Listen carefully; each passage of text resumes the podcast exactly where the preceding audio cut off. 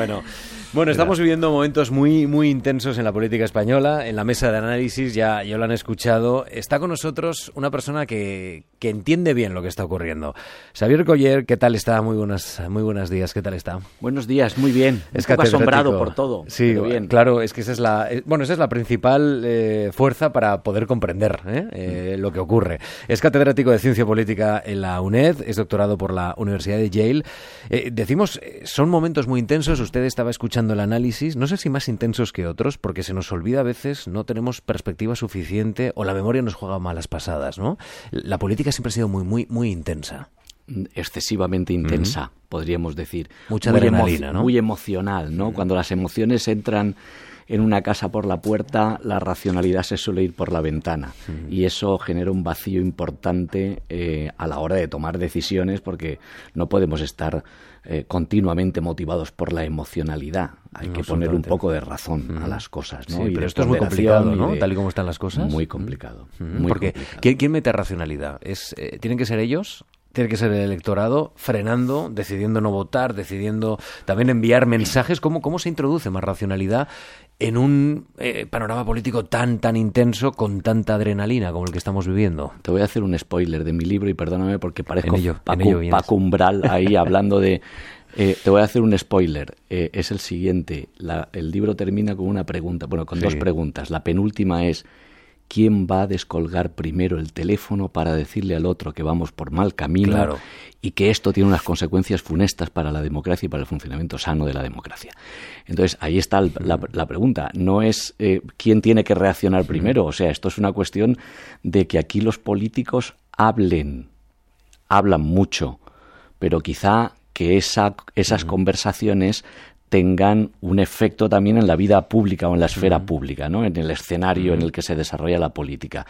Pero que hablen mm, de verdad, no que hablen en las comisiones parlamentarias. O sea, que Feijó y Sánchez eh, dialoguen, hablen y digan, bueno, vamos a ver esto por dónde va, vamos a ver eh, si esto va bien o tenemos que poner un poquito de freno a las cosas. Sí, se preguntarán por qué está el profesor Coller con nosotros aquí en el 101 de la Casa de la Radio. Pues eh, efectivamente hemos leído este La teatralización de la política en España, Broncas, Trifulcas, Algaradas, editado por Catarata y nos ha llamado mucho la atención porque da igual el día que traigas al profesor, porque ese día tenemos seguro alguna explicación de lo que nos ha ocurrido, ¿no? De, de cómo está el debate, porque esto lo empapa todo. Bueno, habla de una política visible frente a otra invisible. El problema es mm. que ahora ocupa tanto espacio la visible que parece que condena la invisible, ¿no? La capacidad de reacción íntima y de diálogo normal, como todos, en una democracia. Pues ese es el gran problema que tenemos en la democracia en España, pero también en otras, ¿no? En otros países democráticos.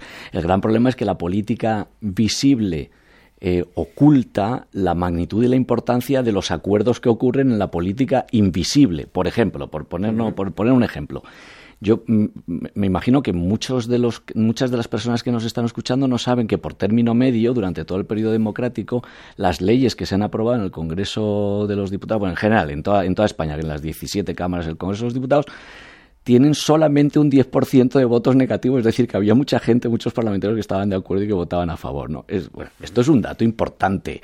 El nivel de inclusividad, es decir, la capacidad que tienen los grupos parlamentarios, los gobiernos o los grupos parlamentarios mayoritarios para incorporar a la votación afirmativa o a la abstención a los grupos más pequeños es elevadísimo, un 0,70 y tantos, 0,7 más o menos, ¿vale? O sea, un notable relativamente alto en todo el periodo democrático, como media, ¿eh? hay periodos que ha sido mayor o menos. Es decir, esto no se sabe por qué, pues porque ocurre en la política invisible, en allá donde se producen acuerdos entre los grupos parlamentarios. Entonces, ¿qué es lo que vemos? Pues lo que vemos es lo que suelen retransmitir los medios de comunicación muchas veces o lo que vemos directamente cuando vamos a una cámara y, o escuchamos un debate parlamentario en las, en las emisoras de radio, en la televisión, lo que vemos es pues eso, el zasca, el insulto, mm. las insidias. Yo he hecho una recolección de términos, eh, broncas y fulcas sagradas, insultos, gritos, burlas, abucheos, mm. desprecios, zascas, insidias, amenazas y violencia, hmm. directa o simbólica. Sí, que esto es lo peor. Que claro. Y Eso ya es cruzar un límite. Claro, ya es cruzar límites insospechados hace ya unos años, hmm. pero que se han normalizado. Y esa es, una de las cosas que, hmm. que, yo creo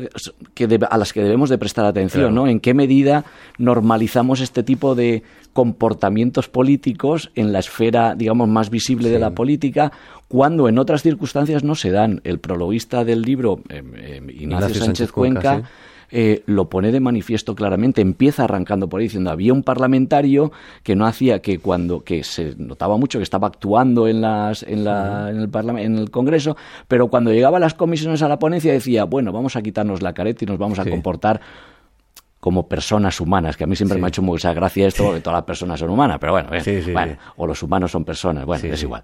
Y, y, entonces, claro, y, y, decía, es que, claro, tiene un comportamiento distinto. Y esto es lo que realmente a mí me ha llamado la atención desde el principio, y dije, hombre, pues vamos a estudiar esto, a ver qué pasa. Y además lo estudia con datos, que esto es lo importante, porque es una aproximación empírica, como, mm. como hacen bien los profesores, pero, pero antes de entrar en alguno de estos datos, eh, me ha llamado la atención, claro, eh, en el fondo... Eh, esta combinación de política invisible y visible mm. es la definición de la política en todos los países, la política democrática. Bueno, pues los partidos em, que tienen que confrontar, que tienen que tener visiones distintas, que no solo pueden pactar, evidentemente, una democracia, porque eso también es muy importante para contrastar proyectos políticos ¿no? y alternativas. Em, confrontan en público, pero pactan en privado. ¿Qué está sucediendo en esta política para que cada vez pacten menos en privado los dos grandes bloques, ¿eh? Bloque derecha, bloque izquierda? Que el diálogo sea sobre todo en el bloque político y por tanto, ¿qué está sucediendo? Porque ahora mismo esa, ese incentivo para el diálogo que ha explicado la democracia en España y en otros países europeos ahora está desapareciendo. ¿Es solo polarización? ¿Es solo crispación? ¿Qué es, profesor? Bueno, pues, no, yo no tengo una explicación comprensiva de todo, ¿no? Pero em, yo me voy a referir aquí al, texto importantísimo de Mariano Torcal de Votantes a Hooligans, em, donde explica con datos que en realidad lo que ha ocurrido en España, aunque la polarización afectiva no es tan elevada como la que hay en otros países, bueno, pues que ha ido creciendo. Parece que se ha ido estabilizando, hay que ver esos datos todavía, pero mm, Mariano Torcal básicamente lo que nos dice es, hombre, aquí hay una hay una un exceso de polarización, hay mucha polarización afectiva. ¿Qué quiere decir esto? Esto quiere decir que cuando se encuentran dos rivales, ¿vale? No, no dialogan. Se le niega al otro el derecho a ser escuchado. Se le niega la legitimidad. Y no estoy hablando solamente de la legitimidad de haber ganado las mm. elecciones o no, que esto hemos tenido caso en nuestra historia reciente. No solamente eso, sino el derecho a considerarlo al rival como un Mm, actor legítimo en la política. Cuando esto ocurre, y esto afecta al 15% de los parlamentarios aproximadamente, cuando esto ocurre, lo que tenemos no son o sea, lo que tenemos es una imposibilidad de diálogo, porque el otro no es un rival con el que tú puedes alcanzar algún acuerdo, es un enemigo al que tú tienes que aniquilar. Cuando la concepción de la política es entre amigos, enemigos y no entre rivales o adversarios, es imposible llegar a muchos acuerdos. ¿Qué ha ocurrido? Pues que en esta última legislatura, no la que de ahora, sino la anterior, el grado de inclusión eh, de la oposición a las votaciones de las leyes ha sido mucho menor, por muy por debajo de la media de todo el periodo democrático. y se observa un descenso. Caminamos hacia el bloquismo, ¿no? Bueno, caminamos hacia, en parte hacia ese bloquismo, pero también hay que considerar esos bloques, cómo se configuran y quién los componen. Claro, en esos dos bloques hay los dos grandes partidos que han sustentado la democracia en este país o sea, y, no hablan entre ellos. O sea, sí que hablan, claro, cuando tienen que acordar ciertas cosas en una ley, en una moción o lo que sea pero de continuo, o sea, estas cosas que sí, pero la política invisible está gripada, ¿no? Está eh, gripada. Eh, eso, eso, da la sensación ahora mismo, ¿no? Y la visible sobre todo, la invisible también, pero menos está directamente para, para, para, llevar urgencias. Claro, claro, ¿no? Pero vamos, hay ciertos datos que llaman a la esperanza, ¿no? Por ejemplo, hay un artículo publicado en, no recuerdo, creo que es en, no sé si en Agenda Pública, en The Conversation, en El País, no recuerdo exactamente, que nos decía, bueno, incluso las proposiciones de ley que son las que propone el gobierno al Parlamento para que se aprueben, incluso en esas proposiciones, hay partidos como Vox y Esquerra Republicana, el PP y, Poseo, y Podemos, en aproximadamente un 30% de estas proposiciones que votan todos en la misma dirección. Por coincidencia, porque han llegado a un acuerdo, por lo que sea, pero votan todos, es decir, que no las rechazan. Eh, Hombre, esto puede llamar un poco a curiosidad, pero yo creo que eh, nos ilumina un poco un escenario de una cierta esperanza de que, hombre, no todos tienen que estar de acuerdo, por supuesto, porque en democracia, como tú muy bien decías, y es importantísimo resaltarlo, hay tiene que haber alternativa. Por supuesto, tiene que haber opciones distintas, tiene que haber conflicto entre ellos, tienen que... Claro, eso está fuera de toda duda, pero claro, hay ciertos elementos en los que no se puede, uno no puede estar en contra. Hay ciertas cosas que tienen que formar parte de las creencias nucleares de nuestra democracia. y una de ellas es la creencia en que el rival no es un enemigo, es un rival y puedes llegar a acuerdos con Claro. Eh, El teatro, eh, la teatralización de la política en España. Este es el título que nos sugiere el profesor. Bueno, el teatro tiene géneros. Eh, hay drama, hay comedia, pero es que en España nos reímos poco, ¿no? O sea, hay- poco humor, poca ironía en la política visible. Yo creo que la invisible pues tiene que haber mucha, claro, pero, pero en la visible hay muy poca, ¿no? Sí, lo que hay es mucha burla. Mucha acritud, ¿no? Mucha acritud, mucho insulto, mucha insidia, Sí. mucha amenaza, mucho Sí, de sí. y tú más, pero hay poca relajación que conduzca a una cierta, en fin, ironía, Claro, que es también que es parte- símbolo de inteligencia. Claro, y que además Quiero decir parte- que si esto se traslada luego al- a la ciudadanía, eh, es mejor que se traslade cierto cinismo, si me permite la palabra, cierta distancia con ironía y con humor, que la agresividad que muchas veces vemos en la política, ¿no?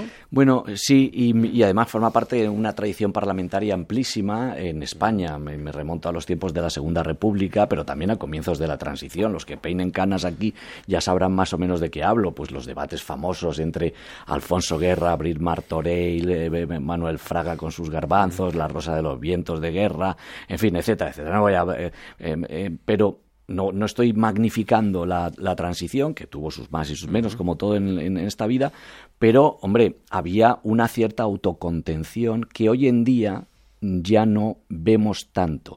Y ese es uno de los elementos que nos dicen Levitsky y Siblat que son los importantes en una democracia. En el momento no hay autocontención y se elimina el derecho a ser escuchado, la democracia entra en un declive que es imparable. Bueno, es imparable, no, tiene formas de parar, pero una de las formas, no la única, pero una de las formas es que mm, alguien descuelgue el teléfono y diga, oye, esto parece que va mal. Y no es porque no se den cuenta de que va mal, porque cuando hablamos con los parlamentarios te dicen claramente que este escenario de crispación, conflicto adversarial, etcétera, etcétera, tiene unas consecuencias sobre la población, no sobre ellos mismos, sobre la población. Consecuencias del tipo radicalización, más polarización afectiva, desafección, desprestigio de la política, desconfianza de los políticos, falta de credibilidad de la política, de los políticos, riesgo de violencia y al final hartazgo de la ciudadanía. Es decir, en un- se, se es muy consciente de estos problemas. No, los, los manifiestan. No todos, todo hay que decirlo. Los hay que son más finos, los hay que no. Sí, sí, pero claro. bueno, que son mm, es un repertorio de consecuencias que hemos extraído de estas entrevistas y de estas eh, eh, de la tercera encuesta que hemos hecho a parlamentarios que claro pues que, que- que siendo conscientes uno se pregunta a qué espera alguien para mm, Para descolgar el teléfono. o enviar un WhatsApp y decir Claro. oye vamos Sí, sí. a tomar un café o,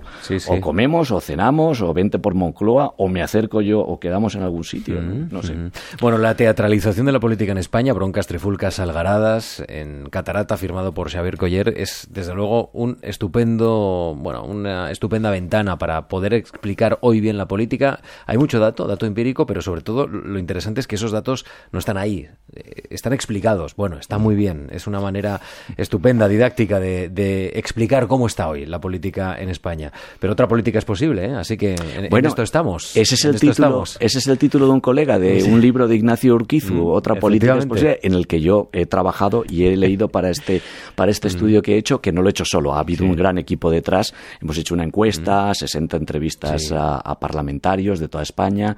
eh, en fin, eh, Han tiene esfuerzo. votaciones en, en Bueno, órganos autonómicos, en parlamentos, así que 9.700 leyes. esto está, esto está muy bien. Bueno, pues la teatralización de la política en España. Pues a ver si nos reímos un poco más, yo qué sé. Ya, que, Oja- siga, que, siga, ojalá. que siga la obra en todo caso, pero que nos reíamos un poco más. Bueno, que nos relajemos todos un poco, que todos tenemos problemas, todas las democracias Sí. las tienen y obviamente se superan, pero el coste puede ser muy elevado. Que vaya muy bien, profesor. Gracias. Muchas por la gracias. radio.